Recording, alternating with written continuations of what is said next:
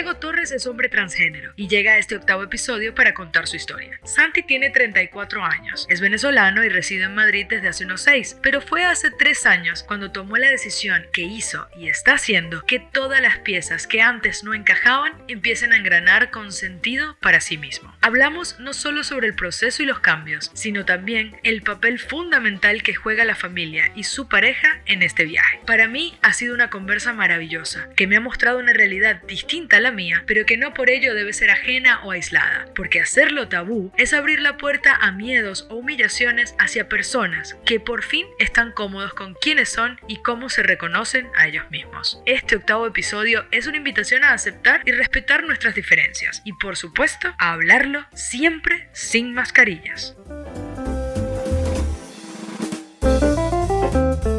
Santiago Torres es hombre transgénero y llega a este octavo episodio para contar su historia. Santi tiene 34 años, es venezolano y reside en Madrid desde hace unos 6, pero fue hace 3 años cuando tomó la decisión que hizo y está haciendo que todas las piezas que antes no encajaban empiecen a engranar con sentido para sí mismo. Hablamos no solo sobre el proceso y los cambios, sino también el papel fundamental que juega la familia y su pareja en este viaje. Para mí ha sido una conversa maravillosa, que me ha mostrado una realidad distinta la mía, pero que no por ello debe ser ajena o aislada, porque hacerlo tabú es abrir la puerta a miedos o humillaciones hacia personas que por fin están cómodos con quiénes son y cómo se reconocen a ellos mismos. Este octavo episodio es una invitación a aceptar y respetar nuestras diferencias y por supuesto a hablarlo siempre sin mascarillas.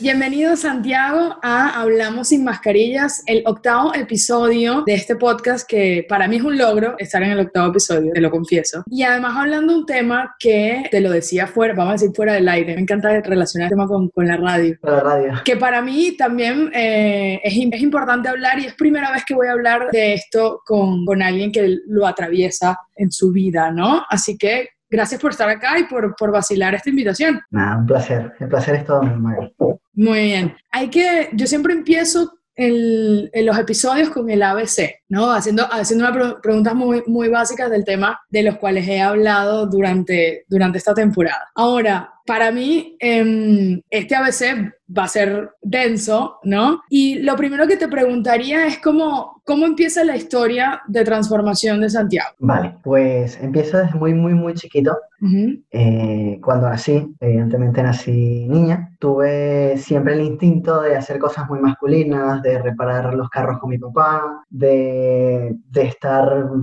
siempre pendiente de lo que hacía mi hermano, de querer hacer lo que hacía él, inclusive físicamente, o sea, ir al baño como él, uh -huh. lo miraba y decía, a mí me falta algo, ¿eh? okay. miraba, yo miraba a mi hermano y decía, hey, pero eh, es verdad que tuve una crianza muy, muy, muy femenina y además muy católica, lo que hizo que el tema de eh, no me siento cómodo en mi cuerpo no se reflejara en un quiero cambiar mi cuerpo y me siento como hombre, sino en un no me gusta mi cuerpo. Okay. Entonces voy a acabar con él. Y durante muchos años me dediqué a acabar con él, con un tema de alimentación bien delicado y varios, varios puntos importantes que van muy ligados al tema del cambio de género. Ya luego, por circunstancias de la vida varias, tuve que salir de Venezuela, me vine para acá y aquí sí estaba en una consulta eh, psiquiátrica porque, bueno, fue complicado el proceso de salir de Venezuela uh -huh. y la psiquiatra me dice, oye, yo me estoy arriesgando un poco al hacerte esta pregunta, pero tú no has pensado que quizá no estés cómodo en tu cuerpo y esa sea la razón por la que no, no comes o por la que te machacas haciendo ejercicio o por la que no te gusta, porque me preguntaban, ¿por qué, ¿por qué no te gusta comer? Y yo, es que si como me salen curvas y si me salen curvas no me gusta. Okay. No es porque esté gordo, uh -huh. no me importa estar gordo, es que me salen curvas y me salen tetas y no me gusta. Yeah. Y claro, mi psiquiatra dice, mmm, ya yo más o menos sé por dónde va la cosa. Ese día, de hecho, me molesté con ella porque fue una sugerencia muy atrevida de su parte. Sí, sí.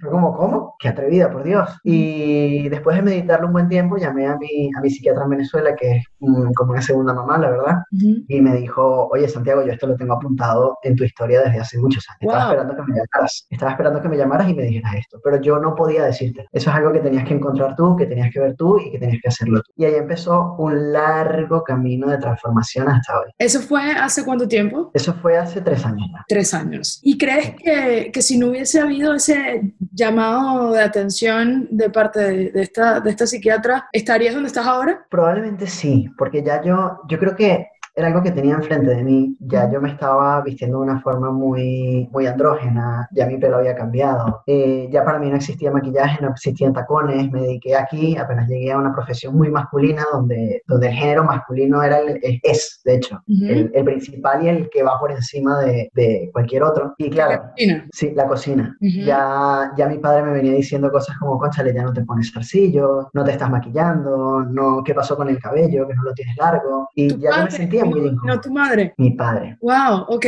Sí, porque yo creo que mi mamá, mi mamá en algún momento de la vida, Maga, entendió que, que me tenía que dejar ser. Okay. O sea, eh, le gustase o no le gustase, ella entendió que mientras yo hiciese las cosas desde el respeto, la confianza uh -huh. y con seguridad, ella me tenía que dejar ser, porque yo tenía que darme cuenta de las consecuencias de, lo que, de las decisiones que yo tomaba. En cambio, papá es como más papagallino. Okay. Yo soy su primera hija, ahora su hijo, uh -huh. pero era su primera hija y, y, me tenía como en un nidito de donde no me soltaba. Obviamente. Y bueno, papá sí era más complicado. Esa, esa carga que llevamos todos los primogénitos. Eh, eh.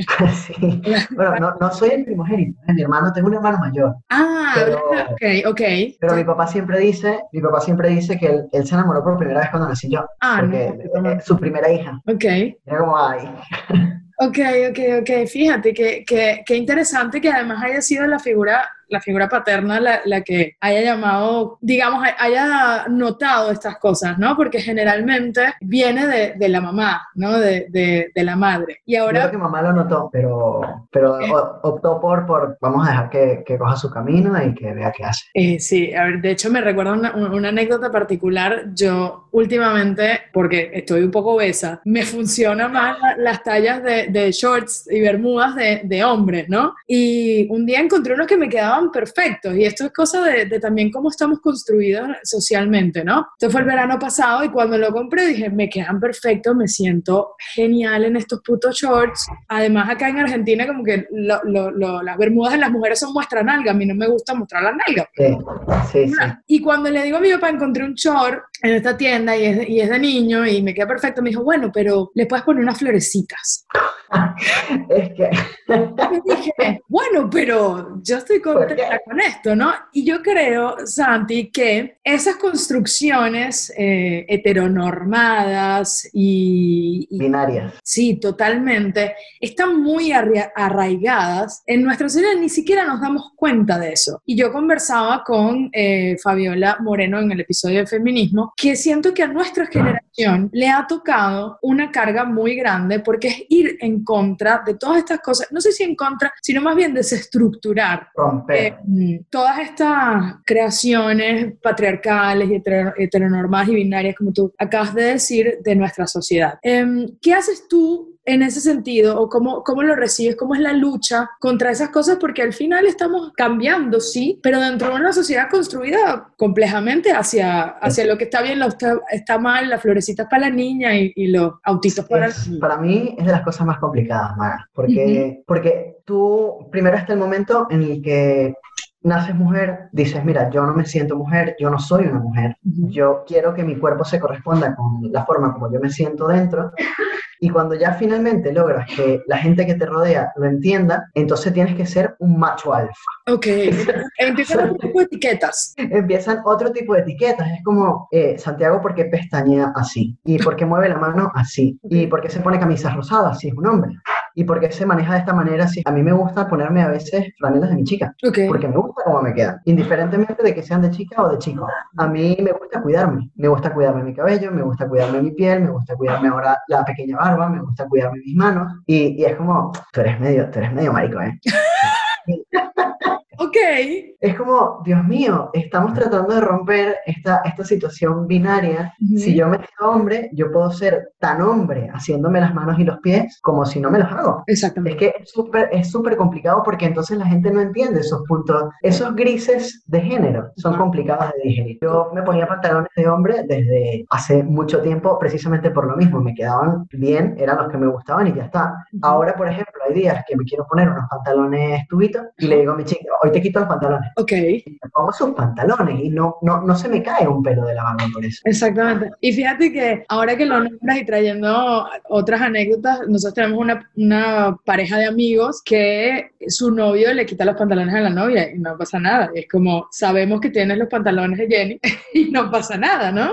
O sea, y le gustaban. O sea, creo que estamos sí rompiendo con, con, con todos esos paradigmas o etiquetas, porque yo siento que socialmente necesitamos como etiquetarlo todo para saber qué es, ¿no? Y eso, eso es muy complicado, Mara. Es muy complicado porque hay gente que yo, yo particularmente puedo decir que yo soy un hombre, Sí. pero hay gente que no es ni hombre ni mujer. Y eso es absolutamente respetable y entendible. Y si no lo entiendes, lo preguntas y te educas, pero tiene que nacer del respeto. Entonces, esos, esos patrones que hay ahora que estamos rompiendo, yo lo veo como los transgéneros de hace 50 años que padecieron, que sufrieron, que fueron excluidos socialmente, que se quedaron sin familia, que terminaron con SIDA, etcétera, etcétera, etcétera. Es gente que, que hay que estarle eternamente agradecidos porque nos abrieron las puertas a nosotros. Y nosotros estamos abriendo las puertas para los niños transgéneros, o las personas pequeñas que dicen a los seis años, papá, eh, yo no quiero usar más vestidos. Entonces ya nosotros estamos creando una cultura y una educación que permita a esas personas pequeñas no pasar por el trauma que pasamos nosotros y esperar 34 años para Mm. cambiar de género. Wow, 34 años, eh, es toda, es toda una vida, es, es impresionante. Ahora, Santi, hablemos un poquito de, de, mm, ya nombraste papá y cómo lo había, cómo lo, lo empezó a, a- señalar en ti. ¿Cómo, es, ¿Cómo fue ese cambio ese paso? ¿Cómo lo recibió tu familia, entendiendo que tu familia está toda en Venezuela aún? ¿O está... Eh, mis hermanos están en, bueno, mis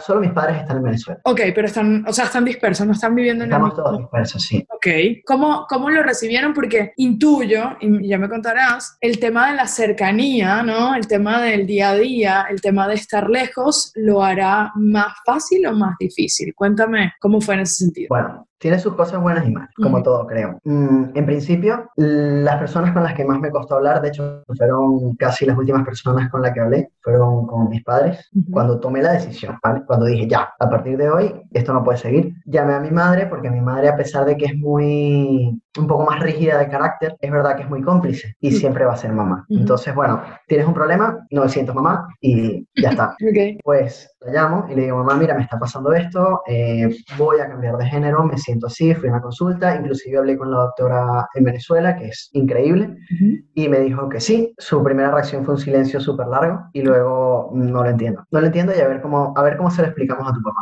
Porque no, va- vamos a hacer algo. Esto es muy complicado, dame un tiempo, déjame, déjame ver cómo lo resuelvo yo mentalmente y dame un momento. En este momento, Maga, tienes dos opciones, o yo tenía dos opciones. Ujú. O hacía las cosas a las bravas, sin la compañía de mi familia, Sí. o esperaba a que mi familia me acompañase. Ok. Hay gente que simplemente dice, esta es mi vida, yo hago lo que a mí me dé la gana, me da igual lo que piense mi papá y mi mamá, ellos ya vivieron, que hagan lo que quieran, yo puedo hacer lo que yo quiera. Yo precisamente por la formación tradicional que he tenido, mm, somos muy católicos, somos muy unidos, hablamos todos los días de nuestra vida, dos o tres veces al día, a pesar de que estamos muy lejos, yo decidí esperarlos. Ok. Dije, pues, ah, cuando ellos estén preparados para caminar conmigo, entonces caminamos todos. Ahí empezamos a hablar un poco con mis hermanos, que también son súper tradicionales, y hablamos con papá. Claro, hablar con papá fue eh, tu niña y tu princesa, no es niña ni princesa, es Chippy, sigue siendo tuyo, pero se llama Sandy y ya está. Bueno, eso fue, yo creo que fue un duelo, eh, es como yo lo veo. Creo que fue un despedirte de, de, de tu hija y darle la bienvenida a tu hijo, que es el proceso en el que estamos ahora y es maravilloso. Pero para mí, para mí lo más, más difícil en este caso fue cómo hago para que ellos vean que mi felicidad está en esta decisión que estoy tomando y que no tiene nada que ver con mi personalidad, con mis principios, con los valores que tú me enseñaste, con nuestras tradiciones familiares. No, esto no va a tocar absolutamente nada. Sigo siendo exactamente yo. Eso fue Claro. para mí lo más pegado. Es que imagino, ahora que lo dices, bueno, su niña ahora es, ahora es niño, digamos, pero realmente, em, además del cambio físico que existe, por dentro cambió algo de tus gustos, de tu vida, de cómo te relacionabas. ¿Te sientes, obviamente, preguntarte si te sientes el mismo sería, sería, sería tonto, ¿no? Me parece. Pero en ese sentido, Santi dejó de hacer cosas, cambió eh, rutinas, por ejemplo. Sí, sí, Ok. a ver, sí, sí cambian cosas, porque es una sola hormona que lo cambia absolutamente todo. O sea, Ok. Lo que no te va a cambiar evidentemente, no te va a hacer otra persona. Probablemente pueda bajar algunas cosas de ti o atenuar algunas cosas de ti y exponenciar otras. Otras. Porque siguen siendo tuyas. Yo, por ejemplo, yo soy muy malhumorado. Okay. no, no parece, Sí, sí, soy, totalmente grumpy. O sea, parece que no, parece que no, pero sí, sí, soy muy malhumorado y, y obviamente el principio de las hormonas era un mal humor, estaba como súper iracundo, eh, mm, yo, no, yo soy muy de evitar las discusiones porque sé que soy muy malhumorado y es como, mira, no, no quiero discutir, prefiero no pelear. Me provocaba pelear. Oh, okay.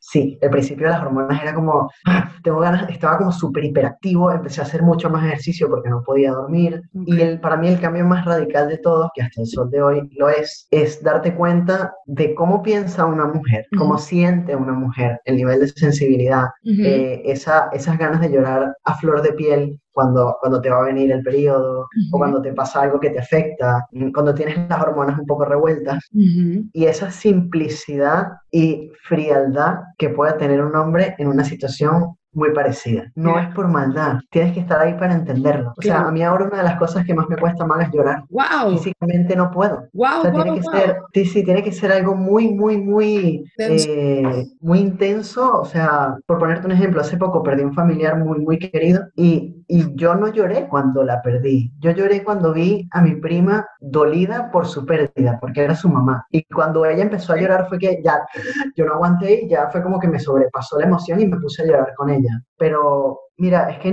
no, no, sé ni cómo explicártelo. Tienes ganas de llorar. Sabes que es una situación en la que normalmente llorarías y tu cuerpo no es capaz de producir la lágrima, da ansiedad inclusive, porque no tienes esa esa forma de que salga de ti. O sea, que aquello de que los hombres no lloran tiene un, un poquito de, de, de, cosa química en el, cuerpo, en el cuerpo humano. Yo ahora cuando veo a un hombre llorar, digo, uff, es que tiene que estar reventado para que esté llorando de esa manera. O sea, ahora de verdad, cuando yo, yo recuerdo míseros momentos de mi padre llorando, uno de ellos fue cuando le dije que me gustaban las mujeres, yo era mujer todavía, y se puso a llorar y yo digo, es que le tiene que haber dolido una barbaridad. O sea, genuinamente tiene que haber estado en el pain, total. Ahora lo veo así. Y la simplicidad de, si yo ahora te digo que no, es no. No estoy pensando que sí, no estoy pensando que puede ser, no estoy pensando que tal vez, eh, no, no, no es no.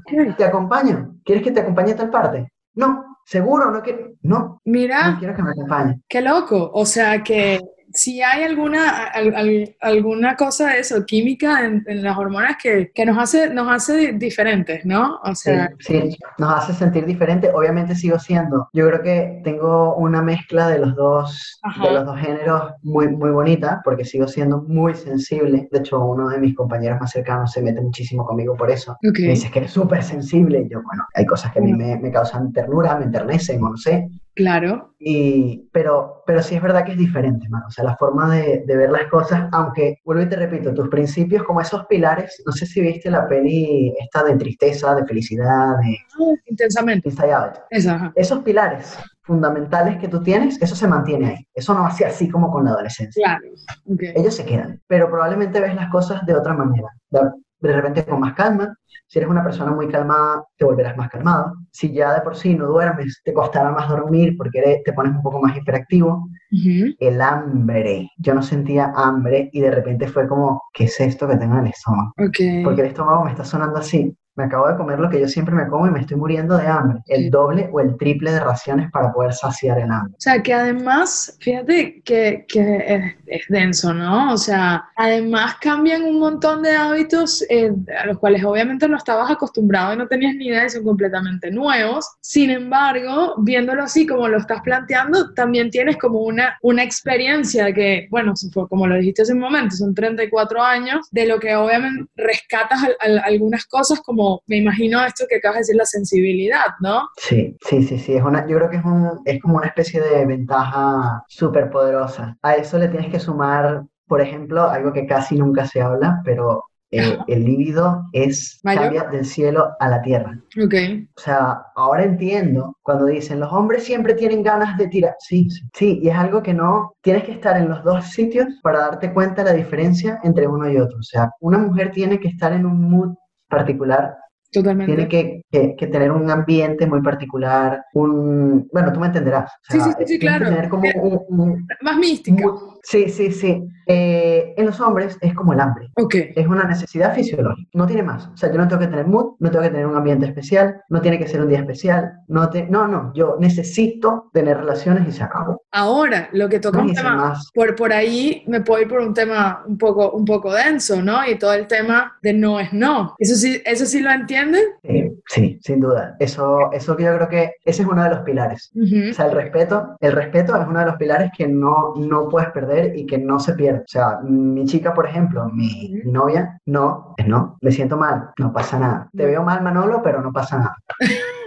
no hay ningún problema. Durante este, esta etapa, cuando, hace tres años, cuando decidiste cambiar, ¿estabas en pareja? Sí, Estabas en pareja. ¿Y cómo, cómo fue esa decisión? ¿Cómo cambió la dinámica este, en, en ese sentido? pues mira, la primera persona a la que se lo dije en el mundo fue a ella, porque me estaba esperando fuera de la consulta con, con la psiquiatra. Y salí y le dije, oye, me comentó esto y, y estoy un poco estresado porque no, no sé qué voy a hacer. Y la verdad fue mágico porque no cambió absolutamente nada más que la forma en la que se refería a mí. O sea, su, su reacción fue, ¿cómo quieres que te llame? ¡Wow! ¡Qué lindo! ¿Qué nombre quieres que te ponga? Porque sigues, o sea, para mí sigue siendo tú. Fue la cosa más natural del planeta. Ha, ha ido, como dicen en este país, a fuego con mi decisión y conmigo. No ha sido fácil. Ella tiene muchas historias que contar como copiloto de esta, de esta carrera que estamos viviendo juntos, porque el copiloto también lo pasa. O sea, imagínate los cambios de humor, los cambios de sensibilidad también. Hay muchas, muchas cosas en la dinámica familiar que cambiaron mucho y, y ella ha ido ahí, al pie de cañón, pero de la forma más natural que te puedas imaginar. Ha sido, para mí, tema pareja y familia han sido como las dos bases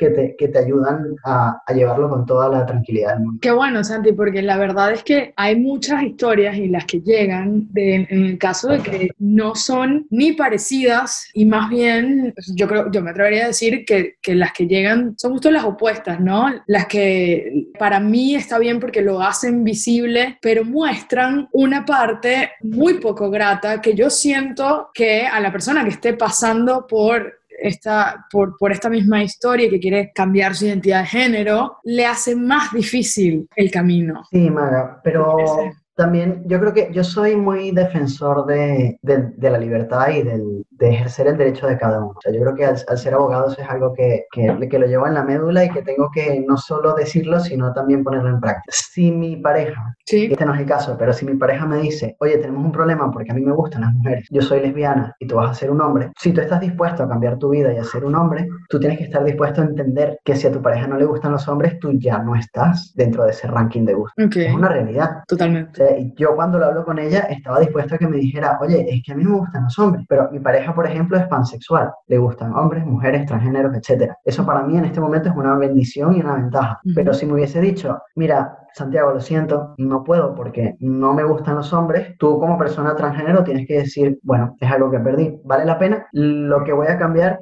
vale la pena lo que estoy perdiendo por tener gusto, no gusto, porque es como, es como si finalmente te pusieras ropa de tu talla, no estuvieses apretado, no estuvieses incómodo, o sea, tienes ropa de tu talla exacta, ¿vale la pena perder esta persona por eso? Sí, pues adelante, no, pues tú lo pondrás en una balanza y verás lo que haces, pero no puedes obligar a nadie a que te quiera si no eres del género que le guste, es simple. Y ahorita hablaste de, eres abogado Sí. y ejerciste en Venezuela un montón de tiempo. Ahora, hablando de, estás en un país, estás en España, donde las, las libertades y las leyes, estás dentro, digamos. Incluso para, para, esta, para esta entrevista me, me puse a investigar y una de las cosas que me causó más, quiero decir, shock y quiero decir tristeza, fue ver un mapa en el que hay muchos países donde se reconoce la- el cambio de identidad de género, está avalado, no sé cómo se dice, por la ley. Y en ese mapa, específicamente, porque obvio uno siempre busca la tierrita, ¿no? A ver dónde,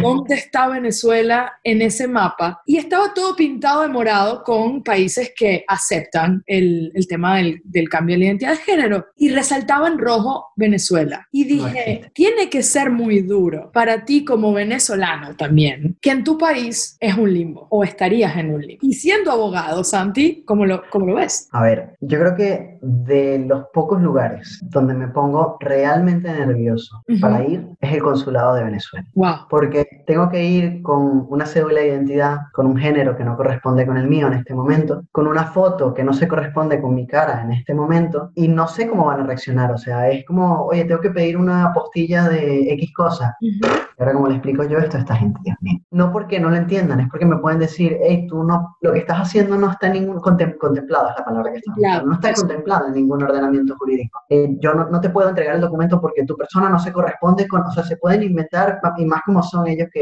pueden, eso ya es otro tema de que podemos sacar hilos e hilos e hilos. Pero yo creo que, volviendo un poco al principio, una de, las, de los principales propósitos que, que, puede tener una persona como yo, que es de Venezuela y que se ha resignado al género, creo que es precisamente abrir campo okay. para las nuevas generaciones que quieran hacerlo también. Esto es una realidad y es una realidad, yo diría que avasallante, donde la gente de Venezuela y de cualquier parte del mundo va a tener que adaptarse a esta realidad, porque está pasando y va a seguir pasando con, con toda la frecuencia del mundo y con, con, toda la normalidad del mundo. Una de las preguntas que yo me hago es, ¿cómo hago yo para volver a casa? Ajá. Porque yo me estoy sacando la nacionalidad. En cuanto me saque la nacionalidad española, yo me puedo cambiar el nombre, porque el ordenamiento jurídico español me lo permite. Pero cuando yo entre a Venezuela y ponga mi huella, siempre, hasta el sol de hoy, va a ser mi persona anterior, con mi nombre anterior, con mi género anterior. Ese limbo jurídico estoy tratando de darle una vuelta con compañeros, colegas y ver de qué manera se puede solucionar para no tener conflictos al momento de ir, cuando pueda ir. Qué duro, porque además, para mí, ahora que lo, lo dices, siento que toca dos áreas que a veces ninguna, el tema jurídico, bueno, es lo legal, es lo que está escrito, es lo que dice la constitución o lo que sea y las leyes, pero también rosa el tema emocional y eleva todo esto, eh, lo que estás diciendo, estos temores y esta incertidumbre. Ahora, por el lado este, emocional, volver a Venezuela siendo Santiago, ver amigos, si quedan amigos, porque bueno, no le quedan amigos ya en Venezuela. Pero te genera también ansiedad. Hasta hace unos 6, 7 meses, sí. Porque no tanto con amigos. Sabes que me preocupaban los colegas, pero los colegas, los que han sido mis jefes, los que han sido mis mentores, las personas que han sido grandes ejemplos míos a seguir a nivel profesional. Sí. Y obviamente la familia no tan lejana, no tan cercana, pero que es mayor. Estos tíos, tíos abuelos. Esos tíos que te ven y dicen, ¿tú cómo has crecido? Sí, sí, sí. ¡Oh, mi madre! Eso. eso, eso, así. Pídeme la bendición y tú. ¿Por qué? Pero, bueno, tal cual, esos. Y otros más cercanos también. Pero yo creo que a medida que vas desarrollando el proceso de transición, tú al principio obviamente pareces un poquito andrógeno porque sigues teniendo la cara muy fina, sigues teniendo los rasgos muy finos, no tienes vello facial, tu espalda es diferente, te, empieza a cambiar la voz poco a poco y estás en un momento de mucha inseguridad porque tú estás claro de que tú eres un hombre, pero tu cuerpo no se ve como de hombre. Entonces ahí estás expuesto a cualquier cosa. Luego, cuando ya haces el passing, que es el nombre que se le da a cuando ya tú te ves como te sientes y la gente te reconoce con el género con el que tú te sientes, es como un nivel de seguridad que no, que no hayas tenido nunca en tu vida. Al punto de yo mm, agarrar a una de mis jefas, que siempre fue mi, mi mayor ejemplo profesionalmente, y decirle, ¿sabe qué, doctora? Usted estuvo aquí en España y no la vi porque me daba miedo contarle esto, pero se lo voy a contar. Wow. Y decirme, Santiago, ya yo lo sabía. Ahora vamos a un tema que también tiene mucho que ver. Yo te voy a decir una cosa, es como cuando yo salí del closet. Ah, no, yo, lo sabía. No, pero eso ya yo lo sé, coño, pero no me, me hubiese avisado, me hubiese ahorrado. ¿Le podías decir? ¿Sabes toda la terapia que me hubiese ahorrado? ¿Me podías decir, por favor, que no era tan complicado? Obviamente. O sea, Dios mío bendito. Pero eh, vamos al, al, siguiente tema. Muchos de los miedos y muchos de los, de, los, de los temores, así fantasmas que puedes tener en la cabeza, a veces los tienes solo tú. Es verdad. A veces los tienes solo tú. A mí me daba terror volver a Venezuela. Me daba terror una videollamada con mi tía la mayor. Me daba terror contárselo a una prima que es súper religiosa, contárselo a un primo que es súper ortodoxo y, es súper cerrado y cuadrado y era como, Dios mío, ¿cómo se lo digo? Y de repente cuando se lo digo me dice, tú te has perdido todos estos años de hablar conmigo por esta tontería. Wow. O sea, yo me he perdido momentos de tu vida felices, me he perdido momentos de tu vida tristes, me he perdido momentos importantes de tu vida porque tú no me querías contar esto, esto que no vuelva a pasar, porque yo no me quiero perder más nada de tu vida. Este es, esta es la parte bonita, Maga, porque todo tiene sus bipolaridades. Creo que evidente. También me ha pasado ir a un baño público y encontrarme con dos idiotas que no me dejen entrar al baño. Por ejemplo, me esto es un baño de hombres. Y yo, pues yo soy un hombre. Con la voz todavía, así, ah, yo soy un hombre. Aquí no vas a pasar. Y ponerse cuadrados y empujar y ponerse estúpidos y yo estar súper asustado porque imagínate tú, yo, yo mido 1,60 y estos tipos podían medir 1,90. Y ya me mataron aquí. O sea, tener pánico de montarme en el metro porque no sabes con qué te vas a encontrar. Así como hay gente maravillosa que te dice, no te voy a perder por esta tontería, hay gente muy, bueno, no sé si llamarle gente, hay, bueno,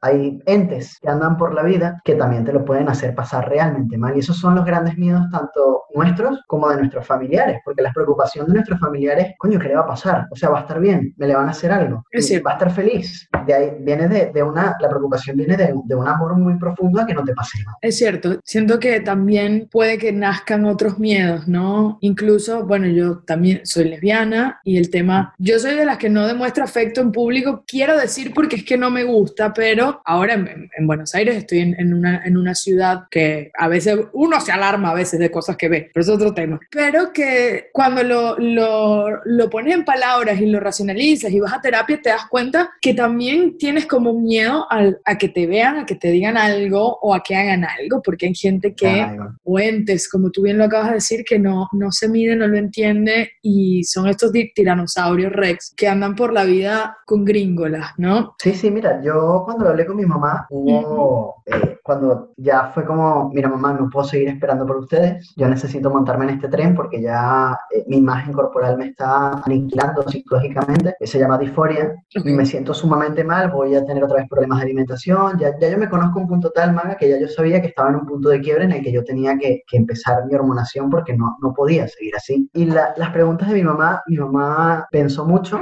me dijo, vale, yo te voy a llamar, vamos a hablar, y me dice, vamos a hablar claro y raspado, así como somos los venezolanos, claro y raspado. Tú te vas a cambiar de género. Sí. Y si te metes en una pelea callejera, ¿qué vas a hacer? Ok. Yo, hombre, mamá, yo nunca me he peleado en la calle. Exacto, empezando, ¿por qué me metería en una pelea callejera, sea hombre o mujer? Sabes que yo, yo nunca me he peleado en la calle. Su segunda pregunta fue, luego te cuento lo de la pelea en la calle. Su segunda pregunta fue, ¿y si te metes en un problema, ni lo quiera Dios, y tienes que ir a la cárcel, a ti no te van a meter en una cárcel de mujeres? Ok. Vas a tener un problema. Y ese es un punto que hay que tomar en cuenta, en consideración, y que es muy importante, porque es verdad, una vez que tus niveles de hormonas llegan a un punto y que tú te cambias el género de forma legal, tú te metes en un problema legal y tú vas a la cárcel de hombre. Entonces ya empieza a rogarle a Dios, por favor, por tu vida y porque no te pase nada. Esto creo que es evidente. Pero también son... Lo de la pelea callejera. Ajá, a ver, lo, lo pelea. Una vez estaba en un restaurante, estábamos afuera en una terraza, y venía un chico borracho por la calle. Yo estaba muy tranquilo con mi novia, tomándome algo, estaba con mi perro, normal. De repente el chico venía como tambaleándose por la calle. El perro se voltea, lo ve raro, y le empieza a ladrar. El chico se acercó hasta donde estábamos nosotros, muy agresivo. ¿Qué ese perro? Que le voy a meter una patada a ese perro, que por qué me está ladrando, qué tal. Y en ese momento yo dije, como este hombre me toca el perro, yo me voy a matar a golpes. No sé por qué, es lo que te digo, te vuelves como más... Explosivo. Ese instinto, sí, sí, más explosivo, ese instinto de... Ah. O sea, yo decía, me toca el perro, me toca mi mujer, y es que aquí no va a haber manera de, de parar esta situación. Claro, también está la otra parte de el tipo está borracho, tienes que ser una persona consciente, llama al mesonero, levanta la mano, llama a la policía, otros chicos que estaban cerca se, se, acercaron y lo calmaron. Correcto. Y a mí se me había olvidado la conversación que había tenido yo con mi mamá, cuando llego a casa se lo cuento y me dice, ¿te acuerdas de la pelea callejera tan absurda de la que hablamos? Este ¿Por qué las mamás son así? Yo, o sea... Lo saben todo. ¿Por qué? no sé, tienes un hijo y te entra un, chubasco de sabiduría. ¿te acuerdas? Y yo. Que además, fíjate que son riesgos o planteamientos bastante extremistas, ¿no? O sea, pensar que poder ir a la cárcel, pensar en este escenario y que a veces uno quizás no lo, no los plantea porque, bueno, ¿por qué iría yo a la cárcel? Yo no, he hecho nada malo, nunca. Eres una persona súper tranquila, o sea, no me han puesto ni una multa de tráfico, pero, pero, pero claro, tu mamá piensa cosas como, no sé, de repente firmaste un papel que no tenías que firmar y te metiste en un problema. O de repente, mira, te tomaste tres cervezas en vez de dos, cogiste el coche y un tipo se te atravesó, pero resulta que él no había tomado y tú sí. Entonces ahí el que va a la cárcel eres tú, mamá. O sea, qué apocalipsis. ¿Tu mamá también es abogada? No. ¿Abogado, no? Ok. no, para ver. Mira, Santi, hablando de los temas ya un poco más físicos, ¿no? Como, por ejemplo, el, la barba y sé, porque te sigo en, Instagram, que también removiste las mamas, ¿ok? ¿Cómo fue e, ese cambio que anticipo? que te sentiste, obviamente, como que todo encajaba. Ahora, más allá del cuerpo, es también cambiar hábitos de consumo. Inevitablemente, ah, eh, yo trabajo en marketing y con marcas y etcétera, pasar de comprar, no sé, una afeitadora a otra, un desodorante a otro, ¿cómo fue ese cambio? Eso fue, al principio fue complicado porque estás en un punto en el que no tienes espalda de hombre, cintura de hombre, sigues lo más difícil de que se reagrupe o de que se reorganice es tu grasa corporal. Okay. O sea, tienes mucha grasa en las caderas porque evidentemente estás preparado para ser madre, porque naciste mujer, y, y, sigues teniendo, de hecho mis amigos me dicen, tú tienes el culo grandísimo, pero no es que...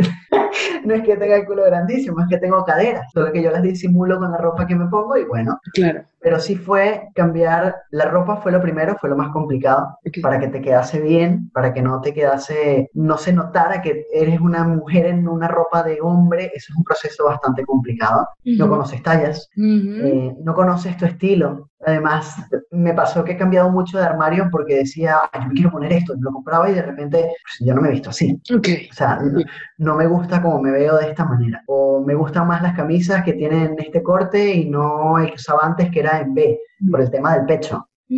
Es súper complicado, igual que los, yo todavía no he encontrado un par de jeans que yo diga, estos son los jeans. Yo soy un obsesionado de los jeans. Me ha costado muchísimo por el tema de las caderas, porque si me entra en la cadera me queda muy flojo de piernas, si es muy pegado, es un desastre. Todavía estoy en ese proceso. Incluso, bueno, hay, no sé si en, en, España pasa igual, pero acá en Argentina hay mucho boom de la ropa sin género, o sea, básicamente por eso, pero igual es como no entiendo, es como muy grande, como pequeño. Entiendo, entiendo la intención, pero es complicado todavía. De hecho, yo cuando me corté el pelo, porque tenía el pelo como el sombrerero loco, yo te digo, para mí fue, fue como, como mujer, fue muy duro. Yo no sabía la carga que le ponía al pelo, hasta que de pronto no tuve pelo en la nuca, ¿no? O sea, y fue, fue un, fueron unos años duros para mí en ese sentido. Y tuve que aprender a peinarme y usaba, sí, porque estás viendo, no me peino.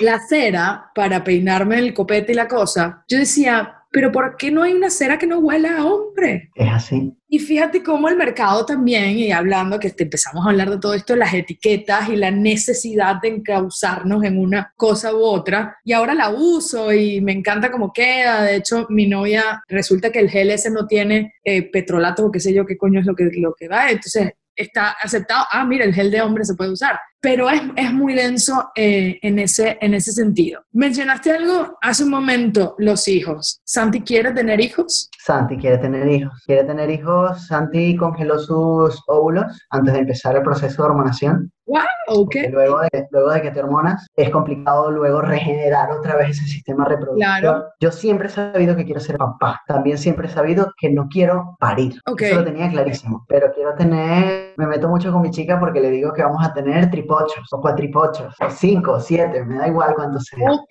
o sea, por lo menos el equipo de fútbol sala. Ok, ahora tengo que preguntarlo. ¿La regla existe? No. ¿No más? Ya no. existió, existió los primeros seis meses. Cada mm. organismo es un mundo. Hay, hay chicos trans que una vez que se empiezan a hormonar a los dos meses viene la regla. Eso es una maravilla. Y a mí me tardó seis o siete meses en irse, pero ya no sé lo que es tener la regla. Es una de las bendiciones. Qué alegría, qué envidia.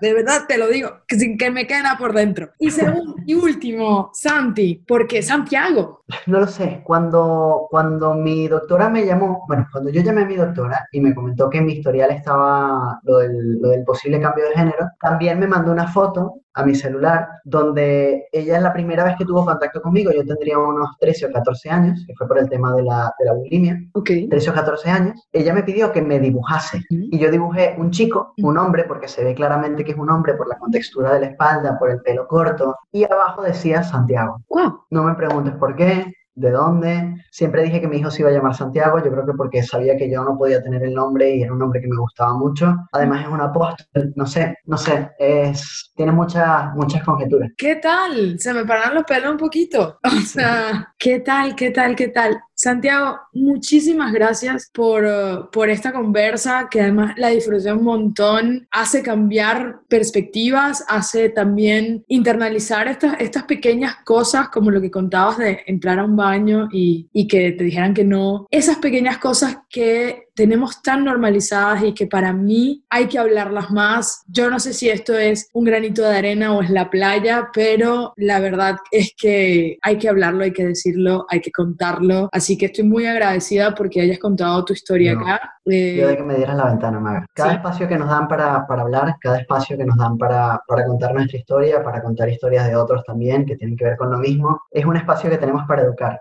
para educar y para, para enseñar. Y desde esa educación es donde van a partir las nuevas generaciones con más libertad que nosotros. Qué bien, qué bien. Y gracias por, por hablarlo sin mascarillas, Santi. gracias a ti,